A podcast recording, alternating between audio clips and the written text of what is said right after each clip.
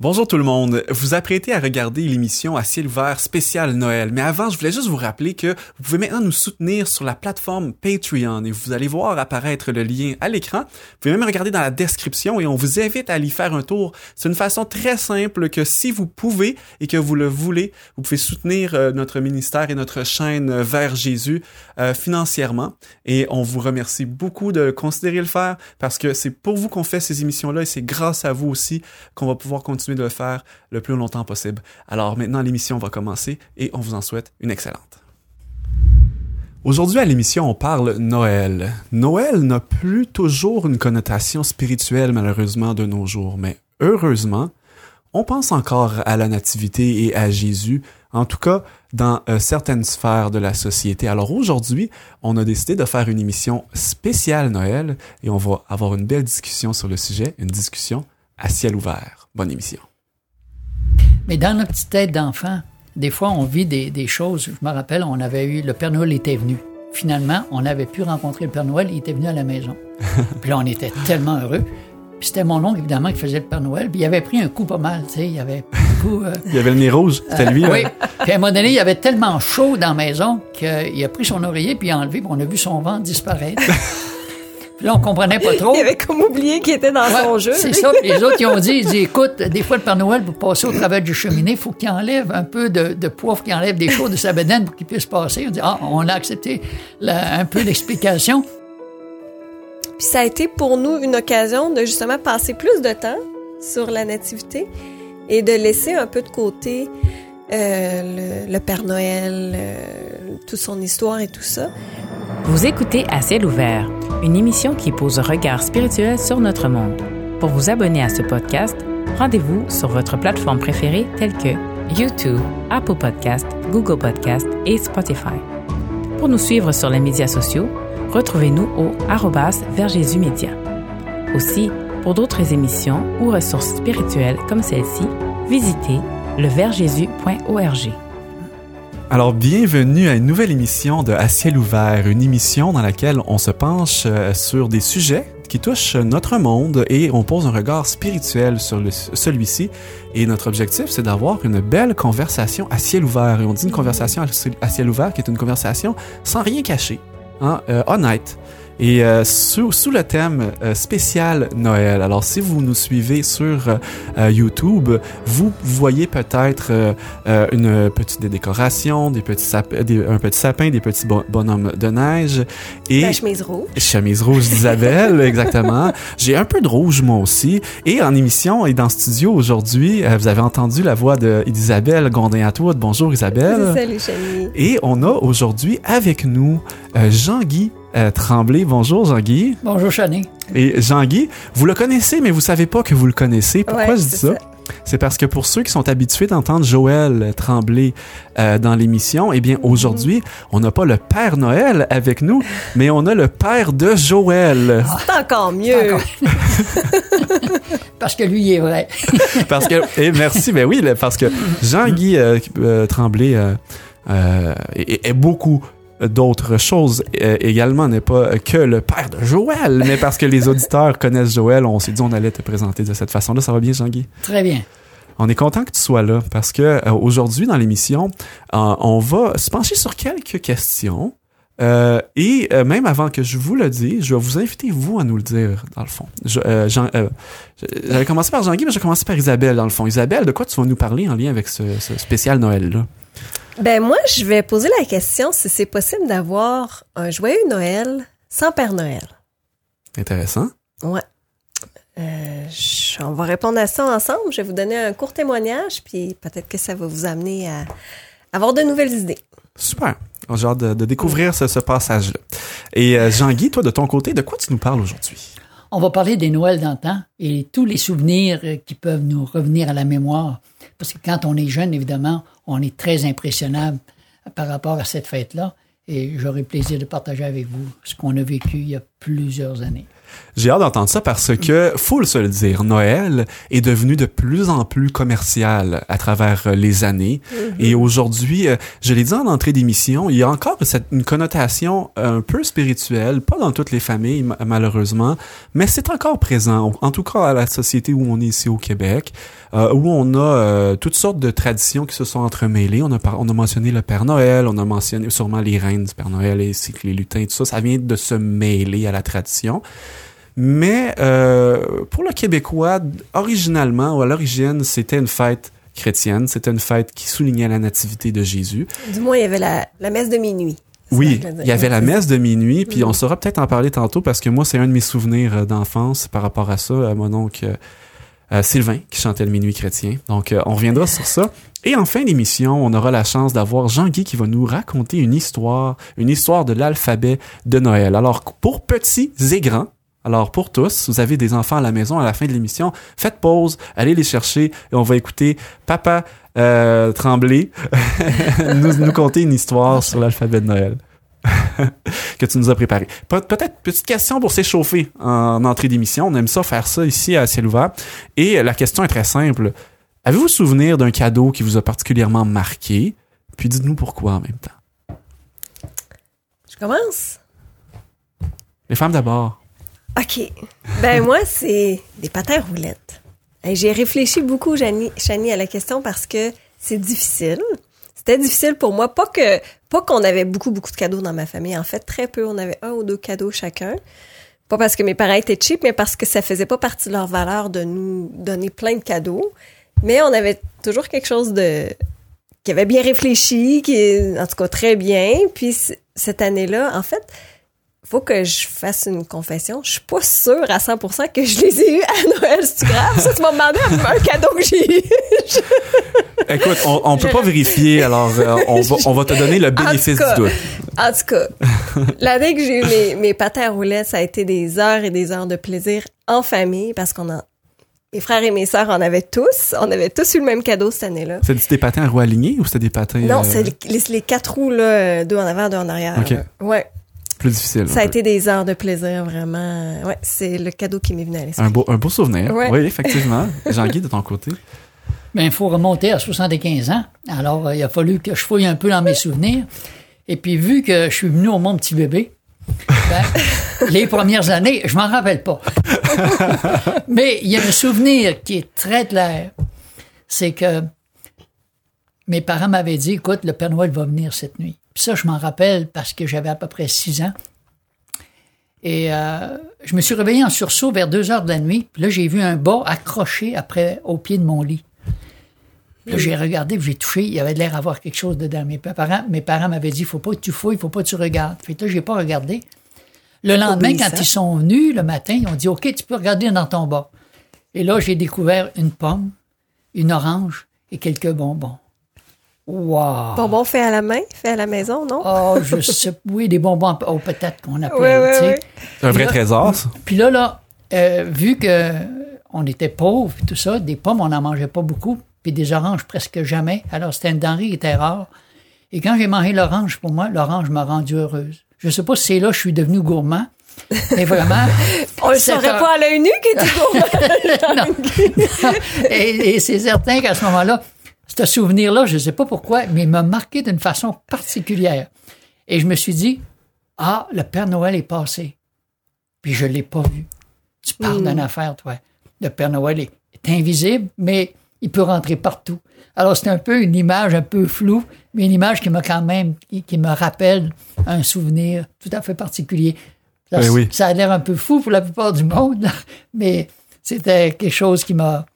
Quand on est jeune, on est tellement impressionnable aussi Oui. par rapport aux petites choses. là. Mais Je t'écoutais parler, Jean-Guy, puis je faisais non de la tête, pas parce que euh, je, te croyais pas, pas parce que euh, je j'étais pas content de ce que tu disais, mais parce que je réalisais le clivage qu'il y a avec euh, la société d'aujourd'hui, avec les cadeaux qu'on reçoit, puis la surabondance de cadeaux parfois. Puis euh, moi, je vais peut-être représenter cette tranche de population qui a été très gâtée à Noël. Et euh, mais je je crois pas que j'étais un enfant ingrat parce que on entend des fois des histoires de c'est pas le iPhone euh, blanc que je voulais, je voulais le iPhone rose, papa, t'es pas fin, puis tu sais, tu dis ben voyons, un iPhone ça coûte des centaines de dollars, puis on trouve le moyen de se plaindre, on appelle ça des problèmes euh, du first world en anglais qu'on dit, tu sais, euh, on est dans une société où on est tellement dans dans le dans la l'abondance qu'on finit par ne plus estimer les petites choses. Puis déjà on a une leçon euh, apprendre de ce que tu viens de nous partager rapidement, puis on saura découvrir beaucoup d'autres leçons dans ce que tu vas nous parler dans Souvenirs et leçons de Noël d'antan. Mais avant, mon tour de partager, je suis de la génération Nintendo, ok? Je me suis usé le pouce sur des manettes.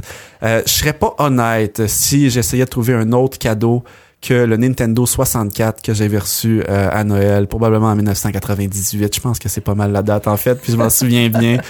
Euh, je serais pas honnête parce que je me souviens là d'avoir fait comme euh, on a ça parce que euh, on n'avait pas toutes les nouvelles bébelles tout le temps nous. Euh, ça c'est pas vrai. Euh, on avait, euh, on était gâtés, on avait une belle enfance, on avait des parents qui s'occupaient bien de nous. On n'avait pas tout le temps les nouvelles bébelles tout le temps. Mhm. Fait qu'on s'attendait pas à ça. Fait que là, c'était vraiment là, comme ah ah, tu sais les, les, les, les fameuses vidéos là, des enfants qui crient tout ça. Donc euh, oui, j'ai joué un peu à ça. On a eu beaucoup, beaucoup de plaisir. À un, peu beaucoup? un peu beaucoup de plaisir.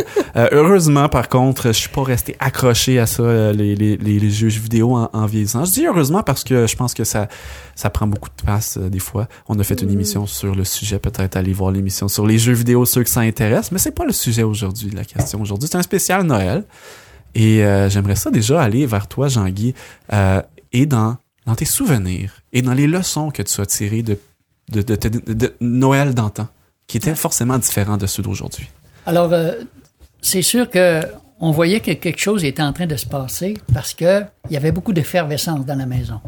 Euh, ma mère euh, se préparait pour cet événement-là des semaines d'avance où elle faisait ses tourtières, ses pâtés à viande, ses beignes, ses biscuits en, en sapin, des biscuits avec des étoiles, des choses comme ça.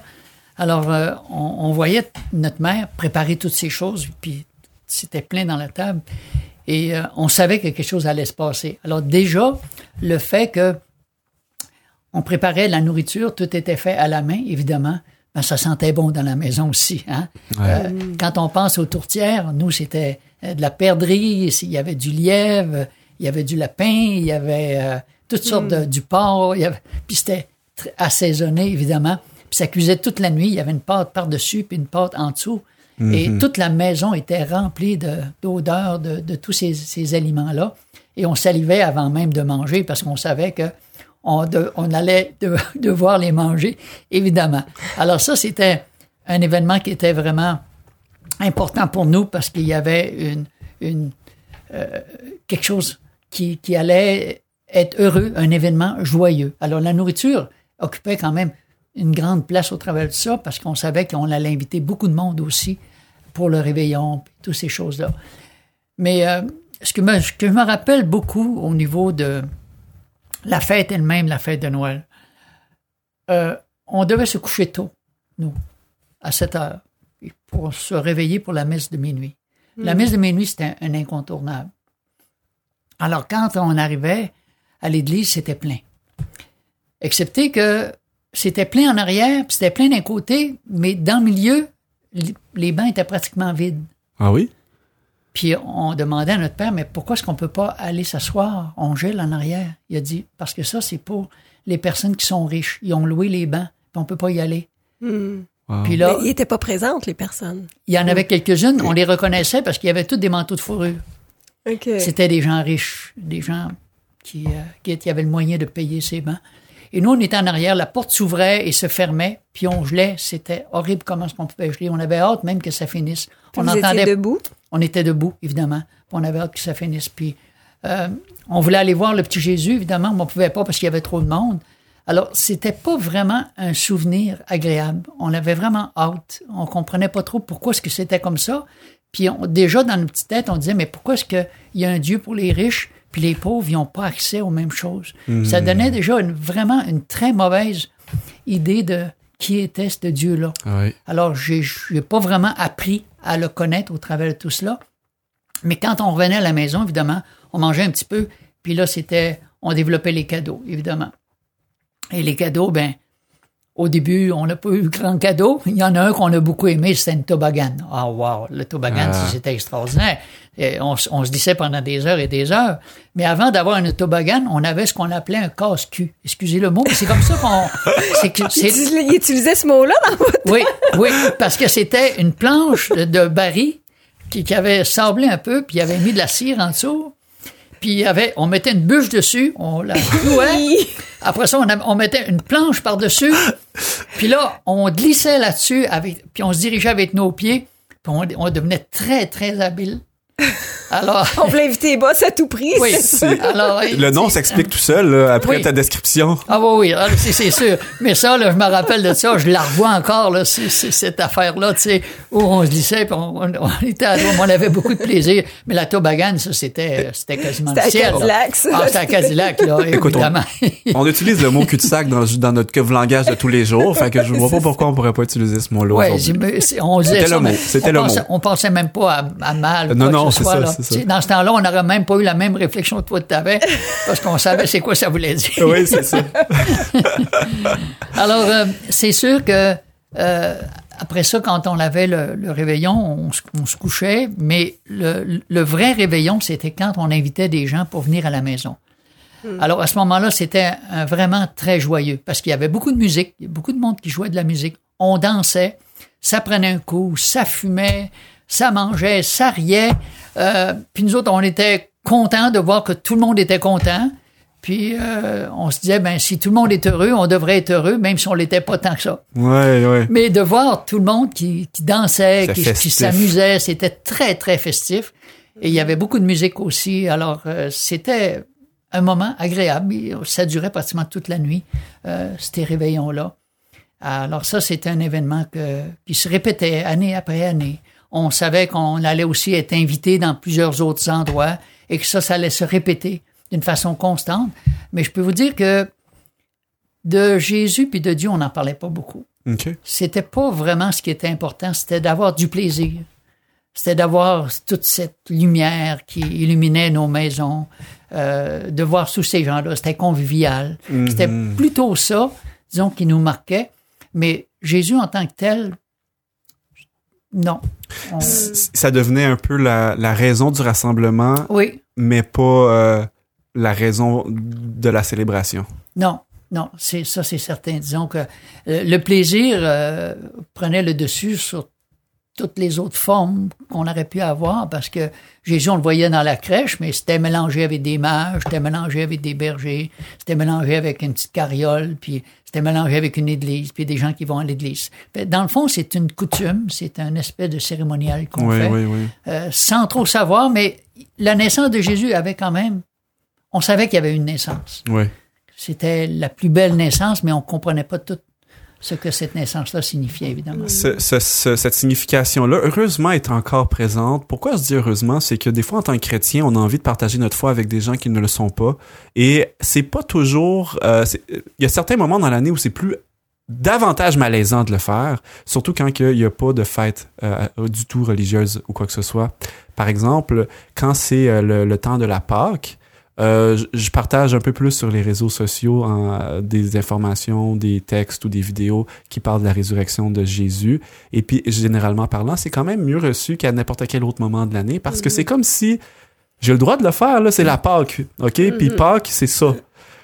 Fait que je dis heureusement parce que Noël, même si ça a perdu beaucoup de signification au niveau de la religion, il y a encore euh, cette connaissance-là que c'est relié à la, à la nativité, ce qui nous permet en tant que chrétiens d'aborder le sujet de la spiritualité avec des gens avec qui on pourrait difficilement le faire dans d'autres occasions. Je sais pas si Ouais. quelque chose que...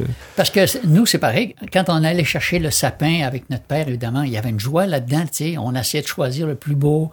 Euh, après ça, quand on le décorait, évidemment, avec toutes ces petites lumières, toutes ces, ces boules qu'on avait, puis quand on faisait la crèche aussi, tu sais, Ouais. on participait à quelque chose comme ça. Alors, dans le fond, on, on avait toujours cette idée qu'il y avait une naissance, et cette naissance-là allait se répéter tout le temps. Tu sais. Mais pourquoi est-ce qu'il est venu comme un petit bébé si on ne le savait pas trop? Euh, habituellement, nous, on est, on vient tout au monde petit bébé aussi, là, tu sais.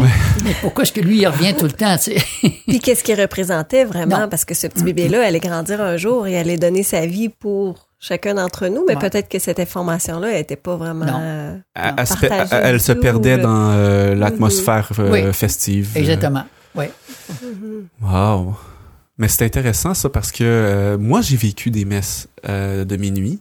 au, faut le dire, au Québec, c'est majoritairement de tradition catholique.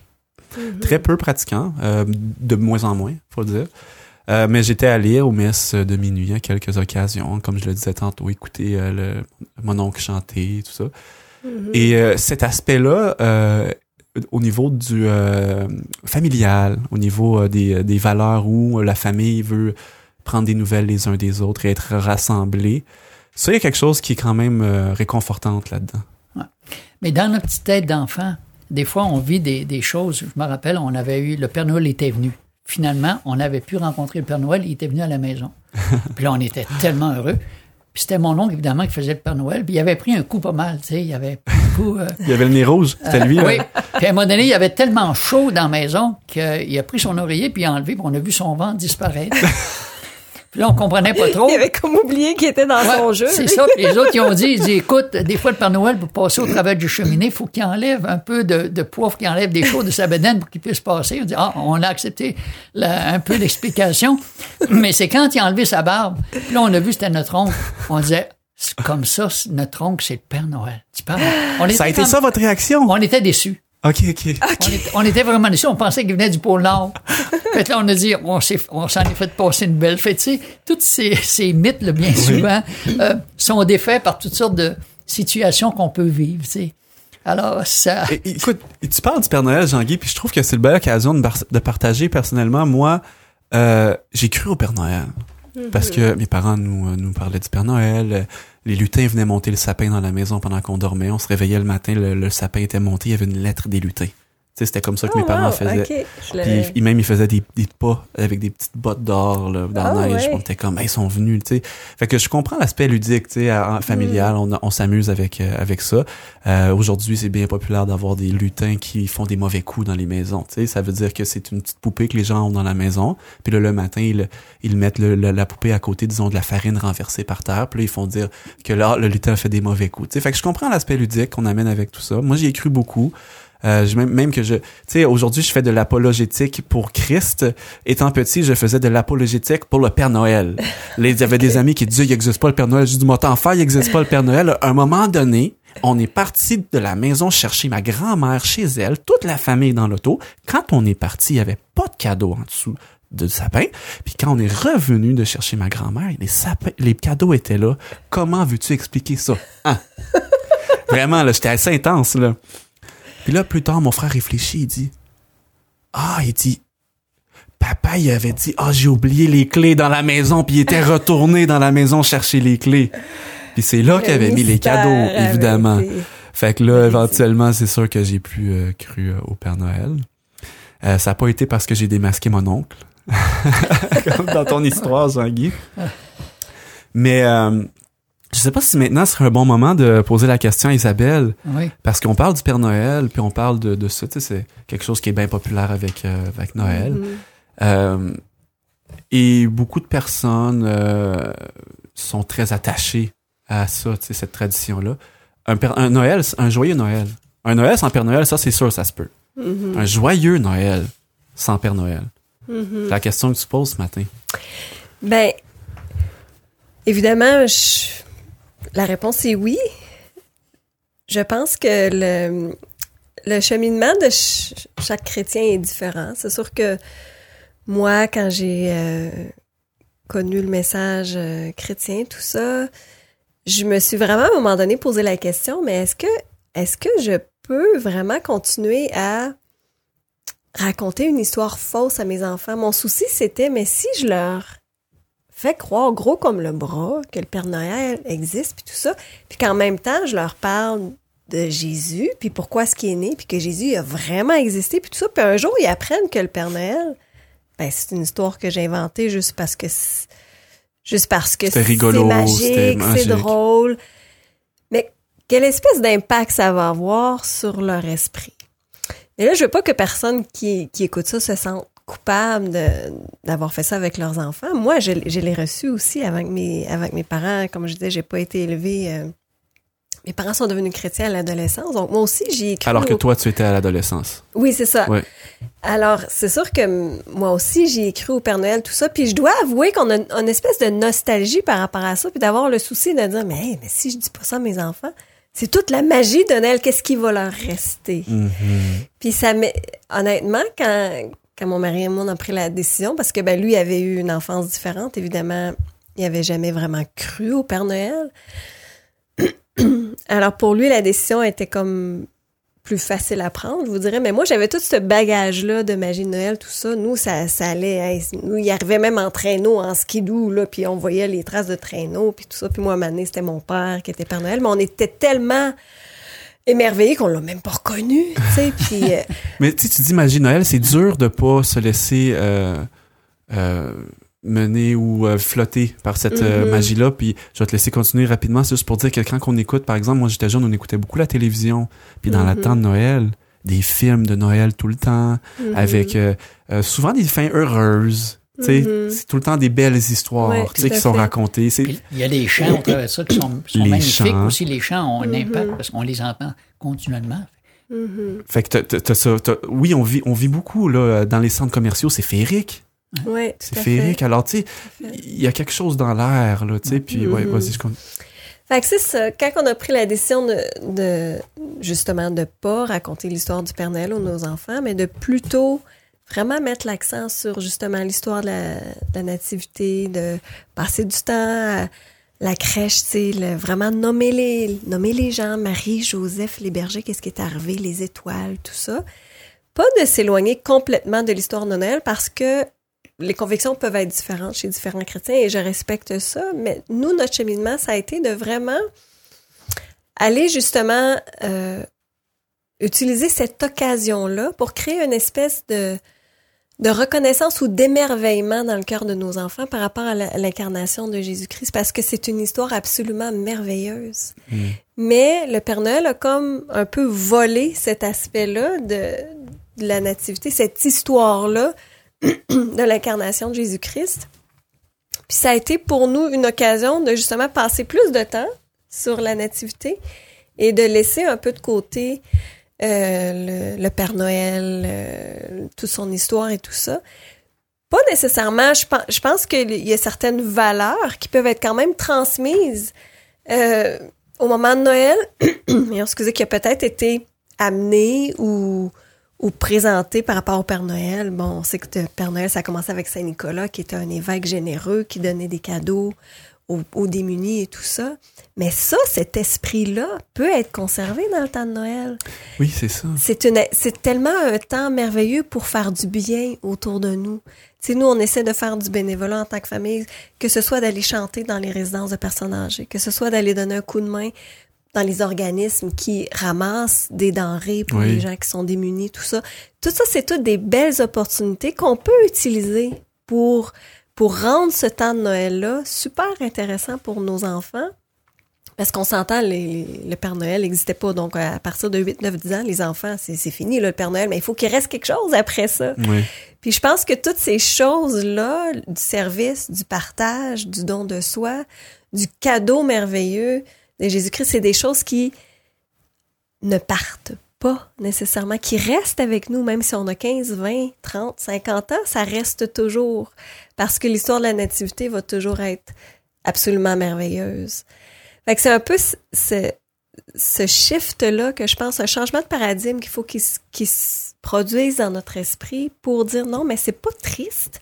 On n'abandonne pas le, on n'abandonne pas quelque chose, oui, un peu, mais on remplace par quelque chose de vrai. Puis l'enfant sera pas, faut se le dire, déçu. Puis il y a des enfants qui sont vraiment fâchés qu'on leur a menti. Puis Oui, c'est vrai. pas vrai. Ah, Il y a des gens qui, qui vivent ça vraiment difficilement. Je te dis pas qu'ils ont besoin d'aller en thérapie ou tout ça, mais c'est vraiment comme un, une déception vraiment grande. Puis on a vraiment l'impression qu'on l'a pris pour un pour une tarte ou pour Ouais. un, tu sais, pour Pour une tourtière. Restez dans l'esprit, là. de- Oui, c'est ça, c'était c'était bon. Mais en tout cas, fait c'est c'est un peu ça que le qui a été notre expérience à nous. C'est pas toujours facile parce que moi, j'ai fait ce choix-là avec ma famille. Mes frères et sœurs ne l'ont pas fait. Et là, il y a tout le respect des autres qu'il faut qu'ils rentrent en, en considération. Parce que moi, si je vais fêter Noël, chez mon frère, par exemple, qui a trois enfants, qui croient au Père Noël, mes enfants sont avertis de pas le dire à leurs cousins cousines. Le Ouais, c'est ça. C'est pas de se promener avec une épine dans les bains puis de, de- faire exprès d'aller briser le, Pas du tout. la façon dont les autres familles font parce qu'il faut respecter les autres oui, familles. tout à fait. C'est sûr que ça, c'est un point que je dirais assez, euh, qui peut être assez touché, Oui. très conflictuel dans les familles élargies aussi. Et j'inviterais les gens à avoir une certaine sensibilité par rapport à ça, parce que c'est très important. Chacun, on a des façons peut-être différentes de voir les choses, des valeurs différentes qui veulent être véhiculées à ce moment-là.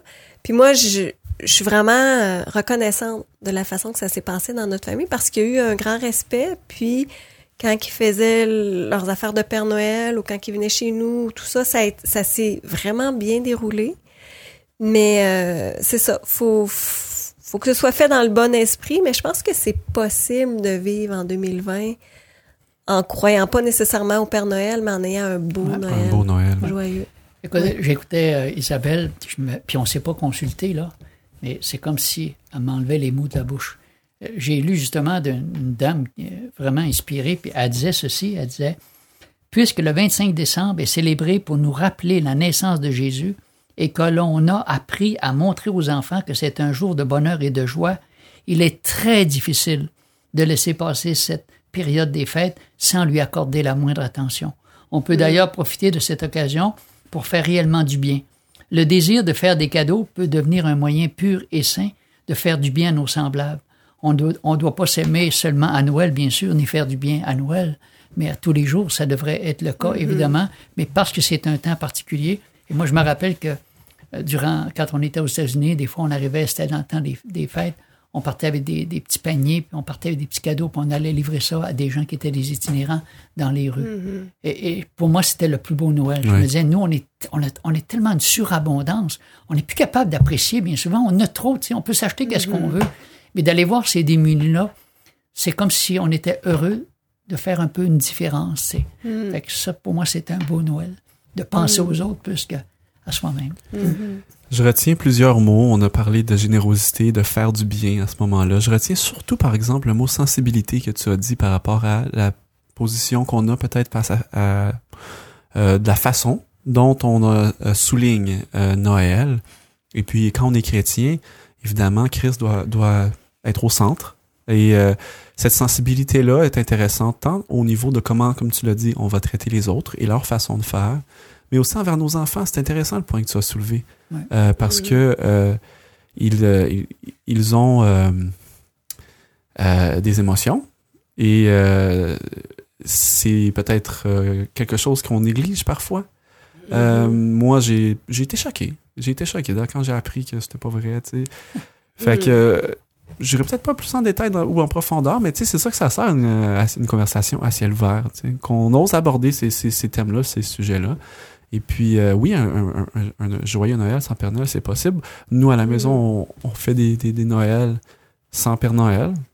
Puis, on est joyeux. Euh, la, la plupart, euh, la plupart du temps, c'est bien joyeux à la maison. Là, on, puis on, fait des, on, on fait des échanges de cadeaux. On voit la famille et tout ça. tu sais. Fait que c'est Noël plus qu'une fois dans l'année, là. C'est Noël plus qu'une fois dans l'année. Ça, c'est bien. Tu nous chanter c'est Noël tous les jours. Il y a un chant comme ça. Ben oui, c'est ça. Ce serait un beau chat. Mais tu vois, l'émission va, va, va, va être diffusée euh, très près de Noël, si ce n'est le jour même. Alors, ce qui est intéressant là aussi à Noël, moi je me souviens à la maison, on écoutait beaucoup euh, Ciné Cadeau. Tu sais, c'était quelque chose qui jouait euh, à la télévision. C'était des histoires Ça qui pouvaient être racontées, qui jouent encore d'ailleurs de toutes sortes de façons. Euh, mais quelque chose qui est fantastique à Noël, c'est d'écouter des histoires racontées par euh, mon oncle, ma tante, grand-papa, grand-maman. Mhm. Puis aujourd'hui, on, on se fait gâter parce que euh, Jean-Guy a préparé une histoire pour nous euh, qui on appelle l'alphabet de Noël. Et euh, je crois que l'alphabet va nous ramener à l'essentiel, si je me trompe pas, n'est-ce pas, Jean-Guy? Mais disons que ce bébé-là, c'est le seul qui est encore en vie après 2000 ans. Euh, Il n'y a personne d'autre sur la Terre qui est encore en vie après 2000 ans. Mais Jésus, il est unique et spécial. Et ben. j'ai pris du plaisir à, à regarder l'alphabet puis à voir si je pouvais trouver dans la Bible une lettre pour euh, euh, une histoire, un événement par rapport à toutes les lettres de l'alphabet et j'ai trouvé toutes les lettres de l'alphabet. Wow. J'ai eu vraiment du plaisir. Et ici, euh, On a sur la table un petit sapin. Pour ceux qui sont euh, seulement à l'écoute, ils peuvent pas le voir, mais on a un petit sapin dans lequel on a accroché les 26 lettres de l'alphabet. Et puis, euh, c'était juste pour euh, représenter l'histoire qu'on va entendre. ouais, et vois-tu, je vois une lettre, c'est marqué O. Alors tout de suite, si on va voir dans la Bible, quand les mages sont arrivés, il y avait de l'or, de la myrrhe et de l'encens. Et on verra tantôt pourquoi, qu'est-ce que ça signifie exactement. Alors, ce qui est intéressant, c'est la première lettre, évidemment, les anges. Euh, nous, on mettait toujours des anges euh, au-dessus du sapin. Ça, c'était, c'était essentiel parce que ça dit que les anges avaient illuminé le ciel. Alors, pour nous, les anges, c'était extraordinaire. Et puis après ça, il y avait les bergers. Les bergers représentaient euh, les gens que personne aimait. C'était des gens pauvres, c'était des gens sans instruction, c'était des gens qui étaient que personne voulait vraiment être ami avec. Alors il y avait vraiment, c'était le- les, moins de rien de la méprisé, société. ouais, oui, étaient méprisés les moins que rien de la société. Et de voir que Jésus a pris, qui est venu pour des gens comme ça, ceux qui sont délaissés pour compte, des gens pour qui on n'accorde aucune importance. Et Jésus a donné une importance extraordinaire. Quand on regarde l'événement qui s'est passé au travers des bergers, on pourrait faire même un livre par rapport à ça, mais rapidement. Ensuite, on avait la crèche, évidemment. Aujourd'hui, on, on- on voit toutes des belles crèches, mais si on, on se rappelle au temps de Jésus, on se reporte au temps de Jésus, c'était quatre murs. Euh, évidemment, il n'y avait, pas de, de tapis, puis il n'y avait pas de. C'était de la terre, et il y avait une mangeoire, c'était pour les animaux. Ça sentait pas bon là-dedans. Là, tu sais, c'est- Alors, euh, de voir euh, le dénuement de Jésus et de sa famille, la plupart des peintres ont voulu, avaient honte de faire une chose comme ça. Alors, ils ont tout- toujours mis une belle crèche, Ouais. puis quelque chose de beau, quelque chose d'attirant, puis tout ça. La belle paille fraîche. Alors que la réalité, c'était pas du tout ça. Tu sais. fait qu'on pourrait parler beaucoup sur cet aspect de, par rapport à la crèche aussi. Et puis euh, après ça, Dieu, évidemment. Euh, L'étoile. Euh, quand on regarde dans la Bible, on voit tout le ciel qui s'illumine d'étoiles. Ouais. Et euh, on faisait nos petits biscuits avec des étoiles, ça nous rappelait ça. On, avait des étoiles dans l'arbre, évidemment. Et tout ça, c'était dans la Bible, mais on n'avait jamais lu la Bible. Fait qu'on savait pas que ça existait vraiment. On disait, bon, on voit des étoiles. Puis euh, euh, ce mot étoile-là, évidemment, le ciel qui s'est rempli d'étoiles, ça a été un spectacle de son et lumière extraordinaire. Euh, les anges se sont mis à chanter. On n'a pas d'idée de, Non. c'est de voir l'étonnement des anges, de voir le Dieu du ciel et de la terre qui, qui vient comme un enfant dans une crèche, dans un tel dénuement. Euh, Jésus était un sans-abri. Ses C'est parce parents qu'il les connaissait sans-abri. très bien, Jésus? Il était parti du ciel Ben oui. euh, Puis là, de le voir qu'il oui, devient un sans-abri. Alors là, ça nous montre une chose. C'est que Jésus avait une qualité que personne ne veut avoir. L'humilité. Mhm. Un roi qui devient rien. C'est quelque chose qui nous touche le cœur, qui nous émeut de dire, mais comment est-ce que le plus grand devient le plus petit et le moindre de tous? C'est touchant cette histoire Ah oui. qu'on retrouve dans, dans la Bible. Ensuite, on a Jésus qui est un fils. Gabriel, ça c'est intéressant. Gabriel, c'est l'ange des prophéties. Quand on lit le livre de Daniel, tu vois partout Daniel, Gabriel qui vient expliquer à Daniel les prophéties, puis il dit, écoute bien, je vais t'expliquer, je sais que c'est dur pour toi à comprendre. Et cet ange-là, quand tu le vois, il y a tout un chapitre, il y a 35 versets qui vont parler de la conversation que l'ange Gabriel va avoir avec euh, euh, Siméon, qui va avoir avec, euh, avec Marie pour dire comment les choses vont se passer. Et on voit encore une fois que c'est pas des, des, des, des élucubrations, des histoires inventées, mais tout ça, ça avait été annoncé d'avance. Oui. Tout ça, des centaines d'années, exactement l'endroit où ça allait être, qui allait le mettre au monde, que la Vierge serait, ça serait une Vierge, qu'elle serait enceinte. Que, euh, c'est extraordinaire de voir tous ces événements qui se sont déroulés avec une précision absolument incroyable. Et l'ange va tout expliquer ça. Marie, elle comprend pas trop qu'est-ce qui se passe. Et Marie, elle, elle est étonnée, elle est, elle dit, ben, je comprends pas, mais bon, que la volonté de Dieu se fasse. C'était avec une Seigneur. candeur extraordinaire. Nous avons ensuite Hérode. Hérode, c'est le roi de la Judée, évidemment. Et puis, il veut pas un autre roi.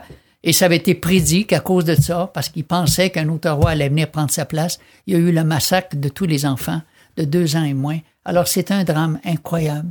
Tout ça avait été prédit aussi, que les mamans allaient pleurer parce qu'on allait tuer leurs enfants, leurs bébés, à cause de la naissance de Jésus. C'est, c'est, c'est, c'est un- une histoire aussi dramatique. Oui.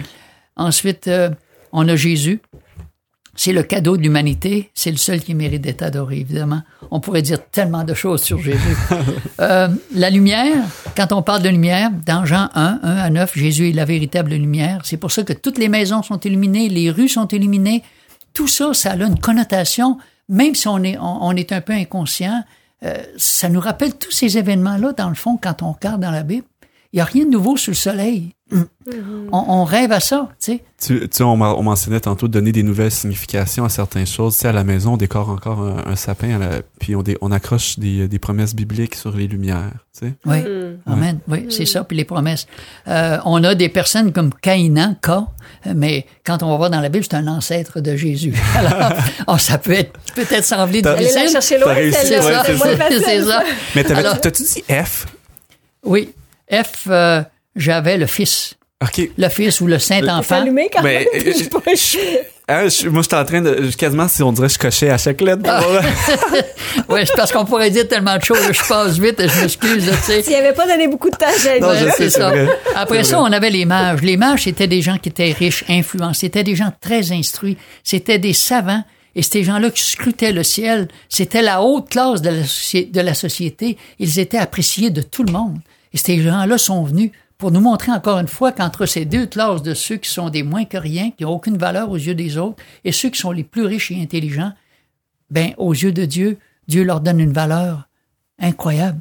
Et c'est pour ça qu'on dit qu'un riche sans Dieu, c'est un pauvre avec beaucoup d'argent, sans espérance et la mort éternelle. Tandis que le pauvre avec Jésus, c'est un riche Mm. qui possède toutes les richesses du ciel et en plus la vie éternelle. C'est il y a des contrastes absolument incroyables que Dieu veut nous montrer au travers de ces deux brochettes, seulement les bergers, seulement les mages. Amen. Ensuite, on avait aussi euh, l'or que les mages ont apporté. L'or, c'est un signe de royauté. On avait aussi euh, le l'encens. C'était utilisé dans l'heure de la prière. On voit ça dans Luc chapitre 1, euh, verset 10. Euh, c'est l'intercession. C'est un signe de la présence de Dieu. Et on retrouve tous ces éléments-là, évidemment, dans la Bible. On avait la myrrhe. La myrrhe, c'était un onguent qui était utilisé pour l'ensevelissement des morts. Parce que Jésus va donner sa vie. Et Jésus va avoir une, aussi une sépulture. Euh, on avait Nazareth, évidemment. De Nazareth à Bethléem, il y avait 145 kilomètres. Mais quand Jésus, puis Marie, puis Joseph ont dû fuir en Égypte, savez-vous quelle distance que ça donnait? De Bethléem jusqu'en Égypte? 450 kilomètres. Ok. À, à dos d'âne, les amis, là, après avoir accouché, c'est quelque chose. Quand tu penses à ça, on n'a pas d'idée de ces Hey, distances-là. en hein? Honda Civic, c'est pas facile. Fait qu'à Dourdan, euh, je- Oui, c'est certain. Après ça, on avait aussi euh, le oin, euh, la paix. Euh, Jésus était le prince de paix. Euh, on, on est incapable, nous, de, de procurer la paix. Même toutes les, les démonstrations qu'on fait pour la paix, bien souvent, n'apportent pas beaucoup de résultats.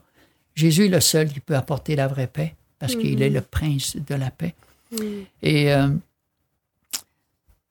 c'est seulement pourquoi? Parce que c'est seulement Dieu qui peut changer le cœur. Nous, on essaie de changer l'extérieur. Hmm. Mais quand Dieu change le cœur, la paix vient dans le cœur. C'est la seule vraie paix qu'on peut vraiment avoir. Euh, on avait Q, euh, la 16e lettre, qui était euh, Quirinius. Euh, Quirinius, il y a un, recensement qui va avoir lieu pour toute la terre. C'est César Auguste qui, va ordonner ce recensement et c'est lui qui en est le responsable. Alors, c'était- je, je connaissais pas cela. Ça, tu m'aurais posé une colle si tu m'avais demandé. Moi, je t'aurais dit Noël, Q, Quiche, peut-être, mais jamais j'aurais pensé à Qu- Quirin, Quirin, Quirinius. Quirinius. Ouais, c'est ça. Moi, je te dis, dans l'alphabet, c'est vraiment. Ouais, ouais, c'est génial. tu, tu retrouves tout ça. Après ça, tu avais Jésus, qui qui était le roi, évidemment. Nathaël a dit à Jésus, tu es le roi des rois. Et Nathaël a dit, tu viens de Nazareth. Il n'y a rien de bon qui vient de Nazareth. Ouais. Et quand il rencontre Jésus, après, juste un petit peu, quelques mots, il dit, mais tu es le roi d'Israël. Wow! C'est extraordinaire de voir que des personnes avec très peu de connaissances déjà étaient capables de, de reconnaître Jésus. Euh, on a euh, le sauveur aussi, le mot sauveur.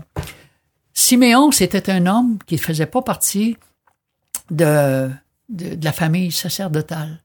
Cet homme-là avait prié avec Anne de voir Jésus avant de mourir.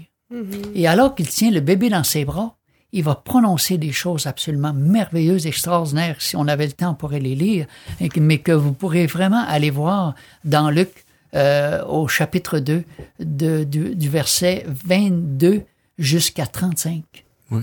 Où on voit comment que il va prophétiser des choses. Il, il- il est émerveillé de voir.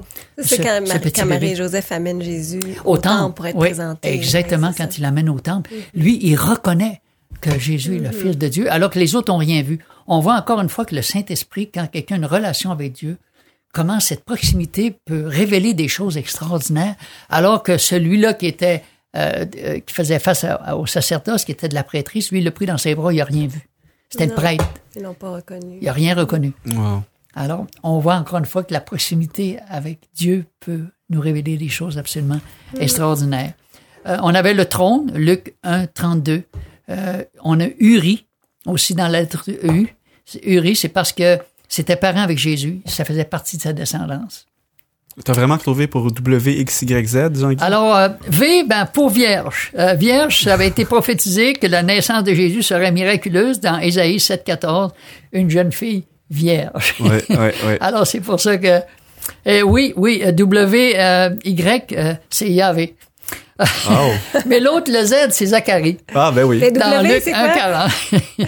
ben, il y a Yahvé parce que c'est, faudrait aller dans l'hébreu, dans les lettres hébraïques. Ah. Y-H-W-H. Ok, Ouais, ok. c'est ça. Parce que en français, c'est un peu difficile, tu sais. Ouais, ouais. Comme en anglais, des fois, tu retrouves un peu des, des différences.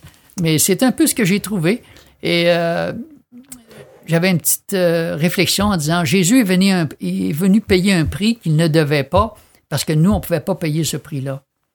Pourquoi? Parce que l'argent n'achète pas le salut, l'argent n'achète pas le pardon, l'argent n'achète pas la réconciliation, l'argent n'achète pas la paix, l'argent n'achète pas l'amour, ni la vie éternelle. Seulement Dieu pouvait faire une chose aussi extraordinaire. Alors, cette naissance est la plus grande, la plus merveilleuse, la plus extraordinaire de toutes les, les naissances. Et ce roi revient bientôt dans toute sa gloire, non plus comme un petit bébé, mais comme le roi des rois, le créateur du ciel et de la terre. Ce podcast est disponible sur toutes les plateformes dont YouTube, Apple Podcast, Google Podcast et Spotify. Et retrouvez-nous sur les médias sociaux au arrobas vers Jésus Média. Alors, euh, j'aimerais remercier tout le monde en studio. D'abord, merci à Jean-Guy d'être euh, venu euh, passer ce temps avec nous. On a quand même reconnu des airs de famille, tu trouves pas, avec Joël, un peu le même style? Ça m'a... Je trouvais ça bien agréable. Oui. Ben, on a fait les Ça enfants à deux. Euh, oui. Moi, mon épouse, oui. Donc, on, on salue. Nicole. Bon, salut Nicole. Et évidemment, on aimerait remercier les gens à la maison qui étaient avec nous pour l'émission. Et euh, j'espère que ça vous a donné envie euh, de rechercher peut-être euh, dans la parole de Dieu euh, des histoires rattachées à la nativité et à, à Jésus. Parce que on a été en, en- en surface, on a effleuré Mm. à peine, mais c'est tellement profond. Hein? C'est tellement profond. Donc, euh, pourquoi pas aller euh, lire une histoire de la Bible avec, euh, avec nos enfants, en famille, durant cette période festive euh, du temps des fêtes. Alors, merci encore.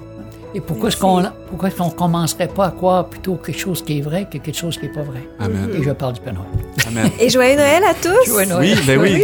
Oui, joyeux Joyeux Noël. Noël. Joyeux Noël. Merci beaucoup encore pour votre présence et à la maison, on vous dit à une prochaine émission.